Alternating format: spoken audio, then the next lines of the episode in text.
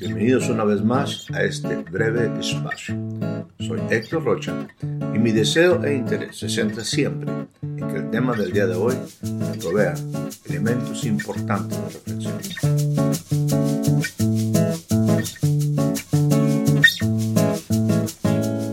Le doy a usted la más cordial bienvenida a este nuevo breve espacio. En él estaremos compartiendo cosas de sumo interés a fin de que su vida tenga la oportunidad de tener nueva información que le ayude al desarrollo personal, familiar, en todas las áreas. El día de hoy, en principio, estaremos considerando del libro de Job el capítulo número 11 en sus versículos números 5 y 6. Dicen de esta manera, Mas, oh quien diera que Dios hablara y abriera sus labios contigo y te declarara los secretos de la sabiduría, que son de doble valor que las riquezas. Este inicio de este pasaje, este introducción al tema, me habla de cosas que, que aquí uno de los amigos de Job expresa en una manera elocuente. ¿Quién diera que Dios hablara y abriera sus labios contigo? Obviamente se está refiriendo aquí a la posibilidad real de que Dios pueda hablar contigo y que te diga las palabras de su boca. Algo que hemos compartido quizás en algunos anteriores envíos, hablando de la idea de Dios a través del apóstol Pablo, cuando le dice, bueno, a través de aquel siervo llamado Ananías, mira, el Señor te ha escogido, Pablo. Saulo en ese tiempo de Ananías, posteriormente Pablo. Saulo, el Señor te ha escogido para algo muy especial, para que conozcas su voluntad, para que oigas las palabras de su boca, veas al justo y oigas las palabras de su boca. En ese orden, para que conozcas su voluntad, para que veas al justo y para que oigas las palabras de su boca. Bueno, aquí este amigo de Job dice, ciertamente, ¿quién diera que Dios hablara y abriera sus labios contigo y te declarara los secretos de la sabiduría, que son de doble valor que las riquezas?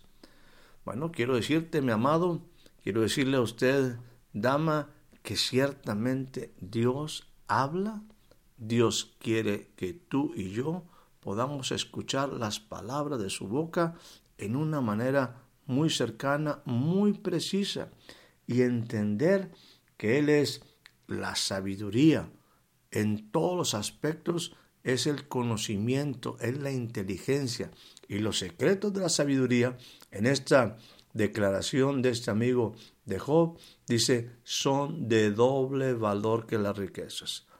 Ciertamente las riquezas muchas veces el hombre las busca, pero déjame decirte que hay algo superior, hay algo de mayor estima, hay algo que tiene un valor incalculable, que es la sabiduría.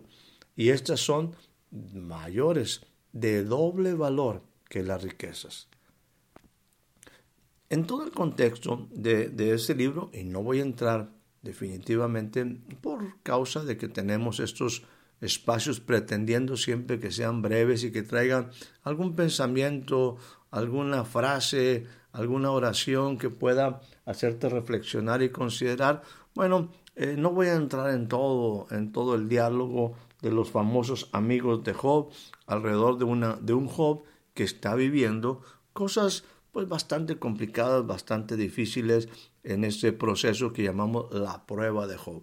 Pero utilizaré de estas verdades, eh, insisto, sin profundizar en, el contexto general, pero estas son cosas maravillosas que, este amigo de Job llamado Sofar eh, expresa. ¿Quién diera que Dios hablara contigo? ¿Quién diera que Dios se comunicara y abriera sus labios para hablar contigo? Y Él te declarara los secretos de la sabiduría que son de doble valor que las riquezas. Bueno, en este caso, eh, déjame eh, decirte que las verdades que están aquí escritas, las verdades que están aquí planteadas, yo espero que vengan a traer a ti sabiduría, que los secretos de la sabiduría, que son de doble valor que las riquezas, sean para ti un mensaje de Dios, un mensaje directo del cielo hacia ti. Mire lo que dice por aquí más adelante.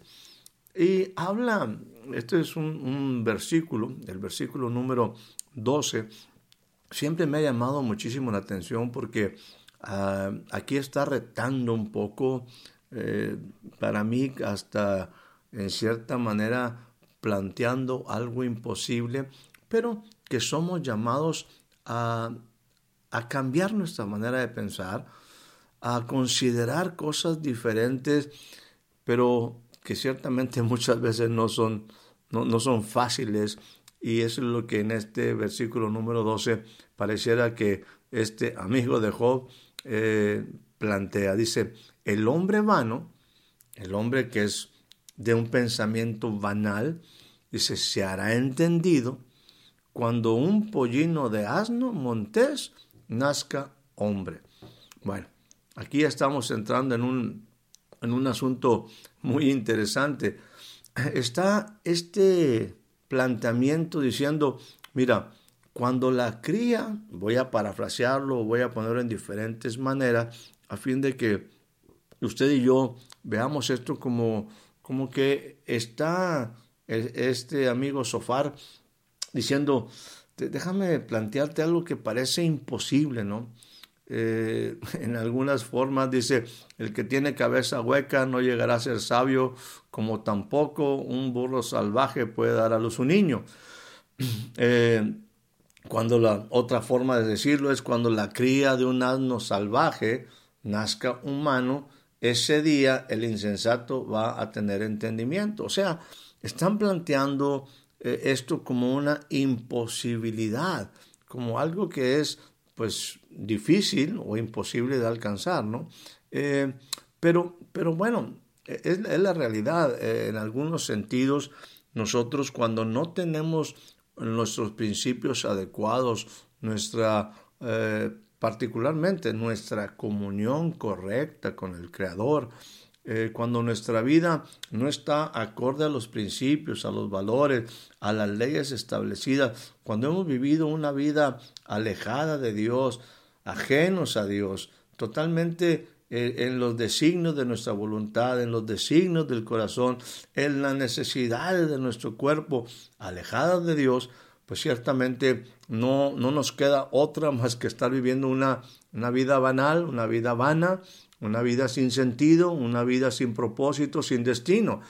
Y aquí parece que esto es lo que está diciendo precisamente el, amigo de, Job, eh, diciéndole, mira, eh, la verdad es que tú tienes para cambiar esa vida vana, entender que Dios está dispuesto a hablar contigo y cuando abre su boca, Él le interesa compartirte cosas que pueden transformar tus días, tu tiempo.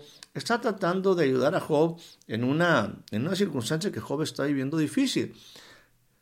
Dice, te quiere declarar los secretos de la sabiduría, pero, pero si somos gente vana, si somos gente no entendida, si somos gente que estamos, que pensamos que la vida es como nosotros la hemos planeado y así debe de ser, con todas las consecuencias de nuestro egoísmo, de nuestro egocentrismo, insisto, alejados de Dios, pues la verdad es que no podremos manifestar entendimiento, no podremos manifestar un verdadero conocimiento y mucho menos sabiduría si seguimos en una manera pues eh, irresponsable viviendo una vida vana, una vida hueca. Y pues bueno, eh, a tal grado de que eh, aquí lo pone en una, en una comparación bastante fuerte.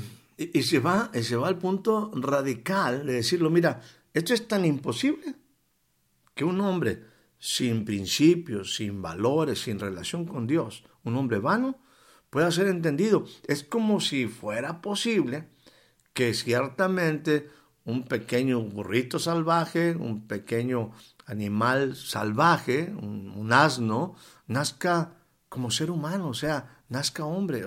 es imposible. Bueno, este es el contexto en el cual en algún momento, eh, pues eh, este, este hombre sabio está compartiendo con Job en la circunstancia, insisto, que Job está viviendo. Ahora, lo que está diciendo es, es importante que tú aprecies cuando Dios quiere hablar contigo. Escúchalo. Cuando Él abre sus labios, cuando Dios emite una palabra, cuando Dios te da una palabra, considéralo. Entiende que te va a revelar los secretos de la sabiduría y que ciertamente si tú valoras la palabra de Dios, valoras las palabras de Dios y sabes que es sabiduría de lo alto, tienes que entender que eso tiene mayor valor, doble valor que las riquezas. Bueno, hablemos algo muy específico en este, en este tema. Lo que está planteando y lo que quiero, que quiero sentarme, y esto sería el tema de este envío, es si tú dispones tu corazón. Si tú dispones tu corazón. Esta sería la primera, la primera parte de, de, este, de este mensaje. Si tú dispones tu corazón.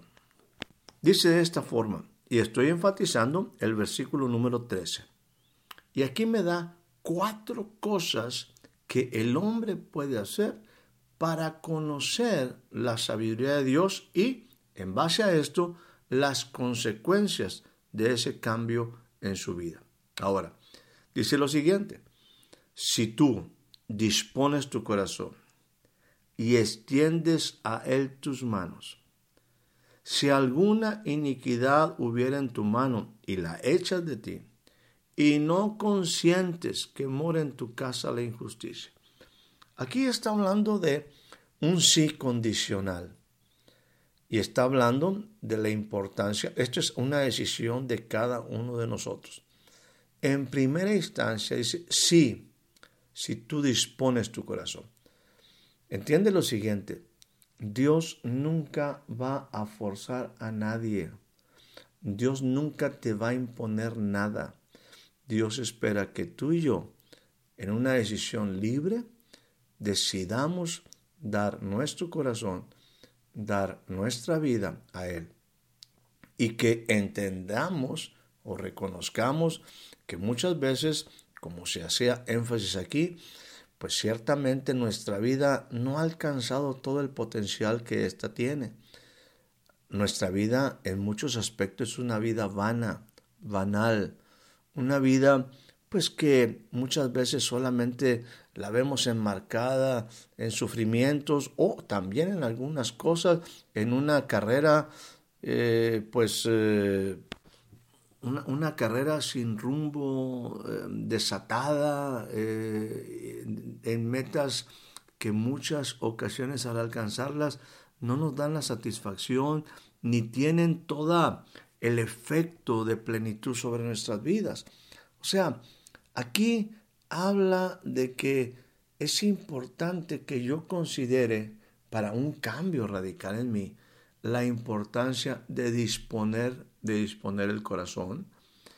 Me habla también, permítame nuevamente enmarcar estos cuatro cosas que son condicionales, o sea, que dependen eh, mucho de mi decisión, de la decisión de mi corazón, de mi disposición a rendir mi corazón, a extender a Él mis manos y tomar acciones consecuencia de ello, como si alguna iniquidad, si alguna maldad hubiera en mí, en mi mano, le echar afuera y no consintiere que en mi casa esté el delito, que no estén las cosas que son inicuas, y que la maldad no sea parte de, nuestra vida cotidiana. Bueno, aquí me habla de estas cuatro cosas y obviamente si yo decido correctamente, si yo voy tomando acciones correctas en el sentido de esto en relación con Dios, habrá consecuencias. Esto es, en principio, lo que deseo compartir contigo. Las consecuencias es si tú y yo ciertamente decidimos adecuadamente y tomamos las acciones pertinentes. Permítame entonces enfatizar por aquí algunas cosas. Si tú dispones tu corazón. Aquí quisiera ah, enlazar tres palabras en este asunto del corazón.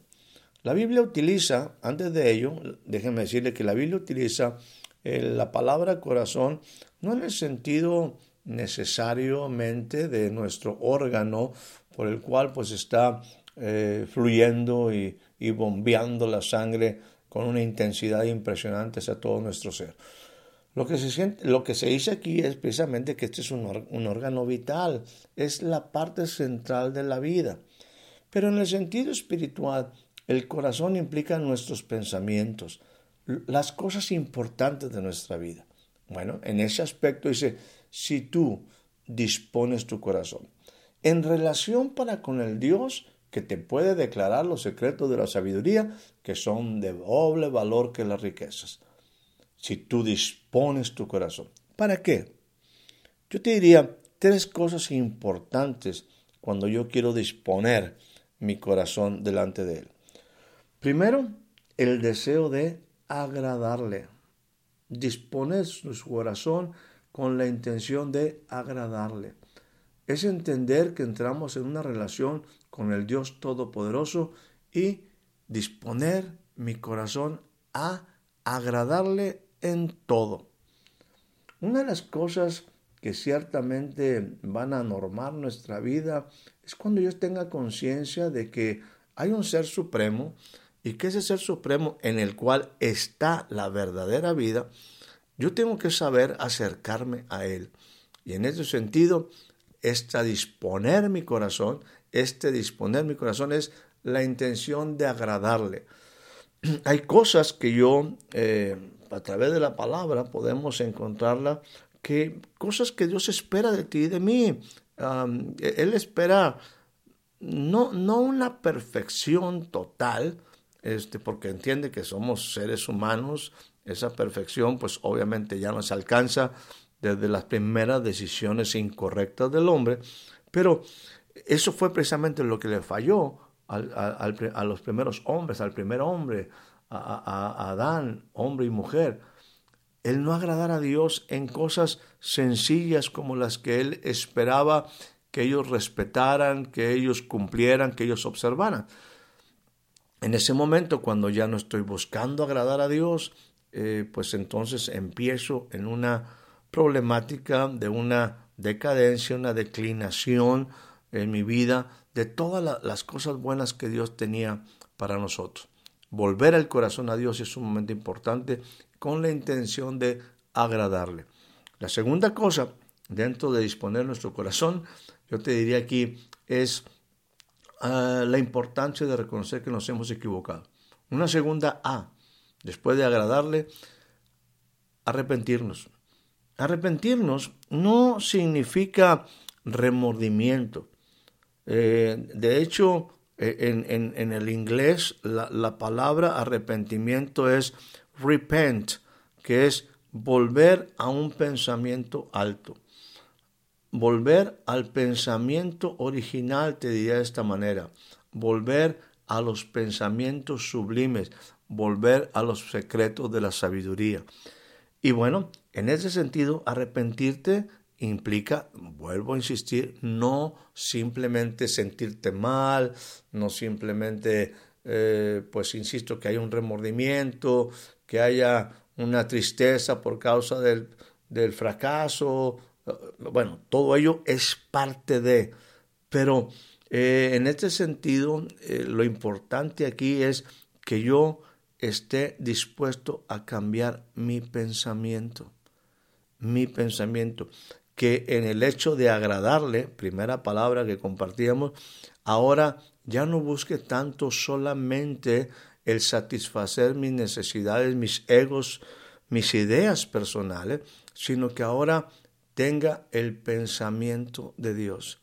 Por lo tanto, si tú dispones tu corazón a agradarle, seguramente en algún momento vendrá ese momento de reconocer que las cosas no han sido del todo en la, en la expectativa que uno mismo tiene de la vida.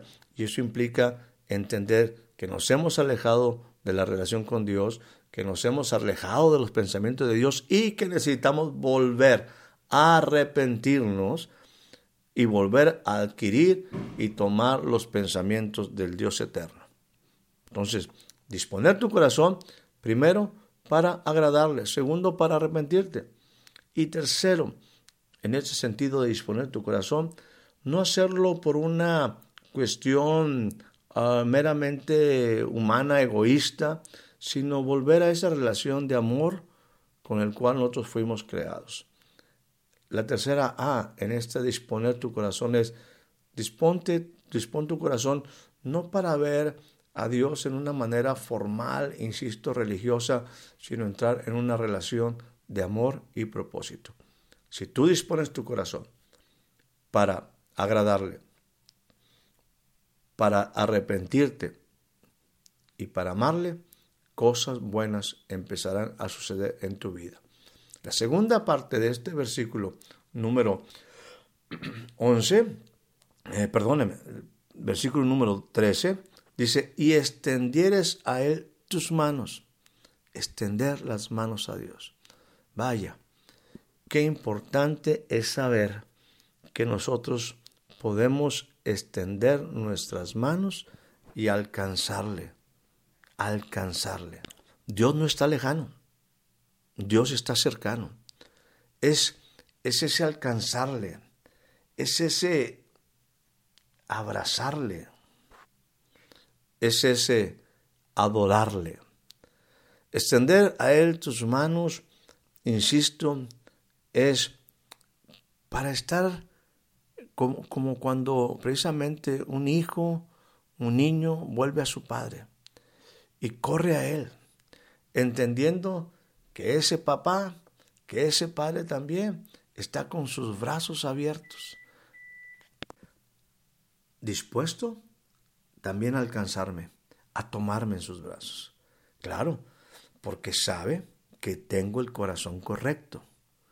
Sabe que me estoy volviendo a Él con un corazón correcto. Yo puedo extender a Él mis manos, alcanzarle, tocarle, sentir en ese momento un abrazo, un abrazo de amor, de cariño, sentir el mismo latir del corazón de Dios a mi favor. Abrazarle, extiendo a Él mis manos para alcanzarle y extiendo a Él mis manos para abrazarle y quizás gozarme con Él, ¿por qué no? Hasta derramar lágrimas de gozo delante de Él. No solamente ello, todo esto es en el sentido muy práctico de adorarle, de alabarle, de, con gratitud agradecerle por tantas cosas maravillosas que Él nos ha dado. Bueno, una de ellas es precisamente cuando yo recibo el perdón, cuando yo me he arrepentido, cuando he estado dispuesto a dejar mi pensamiento, de disponer el corazón, bueno, ahora puedo ciertamente agradecerle por la oportunidad nueva que tengo de estar delante de Él. Ahora dice lo siguiente, para avanzarle, y dice, si alguna iniquidad, y esto es bien importante, estamos hablando ahora de acciones por causa de una nueva relación. Esto implica cambio. La relación con Dios debe afectar mi vida, mi vida diaria. Y en este sentido, lo que me dice aquí la escritura es, está dispuesto a dejar las cosas malas, aparta de ti el mal. Y no dejes que en tu casa, no dejes que en tu morada, en tu familia, continúe llenándose de injusticia, morando la injusticia. Esto es importantísimo. Yo tengo que reconocer, dice, si alguna iniquidad, déjame decirte, mi estimado, mi estimada amiga, mi estimado amigo, eh, nosotros sabemos en qué, en qué área estamos deficientes en nuestra relación con Dios. Nosotros, sabemos, y, esta expresión que dice aquí, ¿verdad? Dice, eh, si alguna iniquidad hubiera en tu mano. O sea, hay cosas que están que son parte de nosotros, que nos hemos equivocado, que, que nos hemos aferrado a ellas. Son cosas negativas, son cosas nocivas, son cosas que nos hacen daño a nosotros, hacen daño a nuestra familia, hacen daño a la sociedad y sobre todas las cosas hacen daño a mi relación con Dios. Es algo que, que yo lo conozco.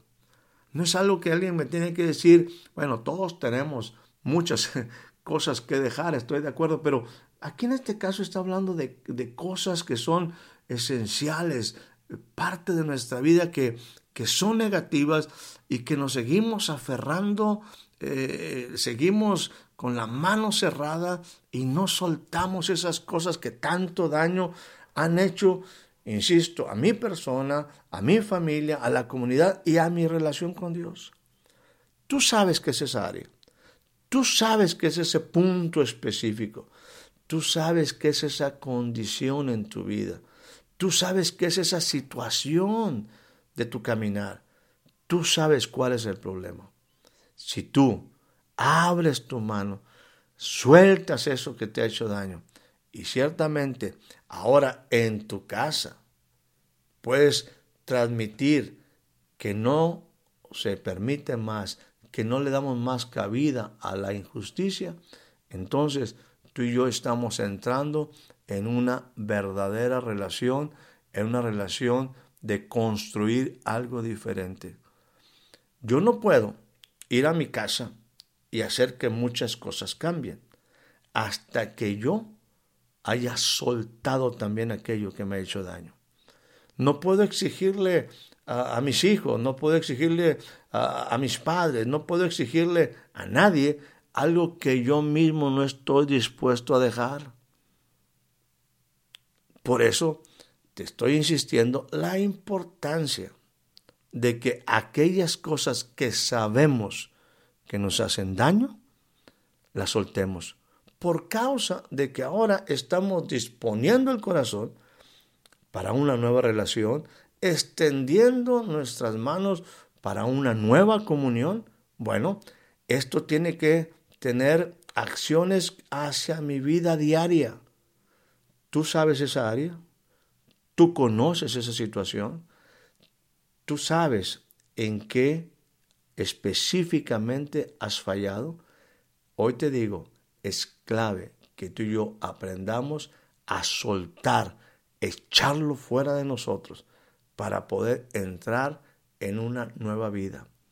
Cuando yo haga eso en forma personal, entonces ciertamente ahora en mi casa yo tendré una calidad moral con la ayuda de Dios para hacer que las cosas verdaderamente cambien en todas, en todos los aspectos, crear una nueva vida en mi familia, en todas aquellas áreas que son de intimidad en mi familia, donde esperamos que no más se consienta que se more, que more la maldad en las habitaciones de mi casa, que no more la injusticia, que no more una vida alejada de las cosas que convienen, como son las cosas del Padre. Porque conviene que tú y yo cumplamos toda justicia. Y por lo tanto, debemos dejar la injusticia, que no sea parte de las habitaciones, no sean parte de la vida diaria de mi familia. Esto empieza cuando yo estoy también en una condición de tomar acciones decisivas para un cambio radical que inicia conmigo. Bueno, déjame hablarte de las decisiones importantes. Si tú dispones tu corazón, si tú extiendes tus manos, si tú en alguna iniquidad, alguna cosa incorrecta que esté en tu mano, la echas de ti, si tú no consientes que en tu casa more la injusticia, déjame decirte, la oportunidad de una verdadera vida es lo que nos describe los siguientes versículos con los cuales quisiera concluir este envío. Y dice de esta manera a partir del versículo número 15, y estoy leyendo del libro de Job, capítulo número 11, insisto en su versículo número 15. Dice de esta manera, cuando todo lo anterior, cuando todo lo anterior ha sido tomada la decisión correcta, si tú tomaste las decisiones correctas de extender a Él tu corazón, disponer a Él tu corazón, extender a Él tus manos, quitar la iniquidad de tu vida y no consentir que en tu casa, casa more la injusticia, dice, entonces, como consecuencia de esas importantísimas decisiones en tu relación para con Dios, entonces tú ciertamente levantarás tu rostro limpio de mancha, sin vergüenza, sin afrenta. Levantarás tu rostro limpio de mancha. Tu vida, dice, será fuerte. Nada temerás. ¡Wow! ¡Qué tremendo es esto! Esa es seguridad. Serás fuerte. No temerás. Esto se llama integridad. Esto se llama la fuerza de estar bien delante de Dios. Una, para muchos de nosotros debe ser Dios la única, la única relación importante a agradar. Y cuando yo estoy bien con Dios, cuando yo he dispuesto mi corazón, cuando yo he estado a cuentas con Dios, cuando yo he tomado decisiones para agradar a Dios, para quitar de mi vida todas las cosas negativas, cuando yo he estado dispuesto a que esto trascienda a mi casa, entonces yo estoy ahora en una posición de seguridad, entonces levantaré mi rostro limpio de mancha. Será fuerte. No hablo de una fuerza física, hablo de la fuerza de un carácter y ciertamente el temor se irá. Nada temeremos. Sigue diciendo, es que este es precioso pasaje, dice, olvidarás tu miseria o te acordarás de ella como de aguas que pasaron. ¡Wow! Una, vida, una vida que no es vana, una vida plena. Se, habla, la, vida banal solamente trae miseria, trae miseria eh, espiritual, moral, eh, trae miseria a la vida. Bueno, la miseria se va, se va a cambiar en sabiduría, en cosas de doble estima, más allá de la riqueza, sabiduría. Olvidarás tu miseria, te acordarás de ella como de aguas que pasaron. Aquí en mi ciudad, amado, no llueve muy seguido, solamente nosotros decimos, bueno, yo lo, lo, expreso de esta manera, que en esta ciudad en dos o tres días se nos da el agua de todo un año, ¿verdad? Son torrentes, y bueno, eh, el agua parece que ciertamente se va a quedar ahí establecida y, y bueno, ahí va a estar al siguiente día como, como una gran laguna, como un gran mar, ¿verdad? Este, de agua y nada, simplemente se pasa. Bueno, así será tu miseria. Te acordarás de ella como de aguas que pasaron. La vida, ah, qué importante. La vida entonces te será más clara que el mediodía.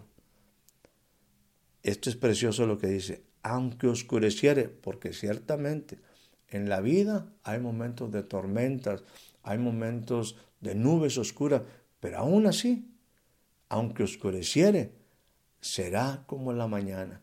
Aunque en la vida también hay noches, en las noches el Señor te declarará sabiduría.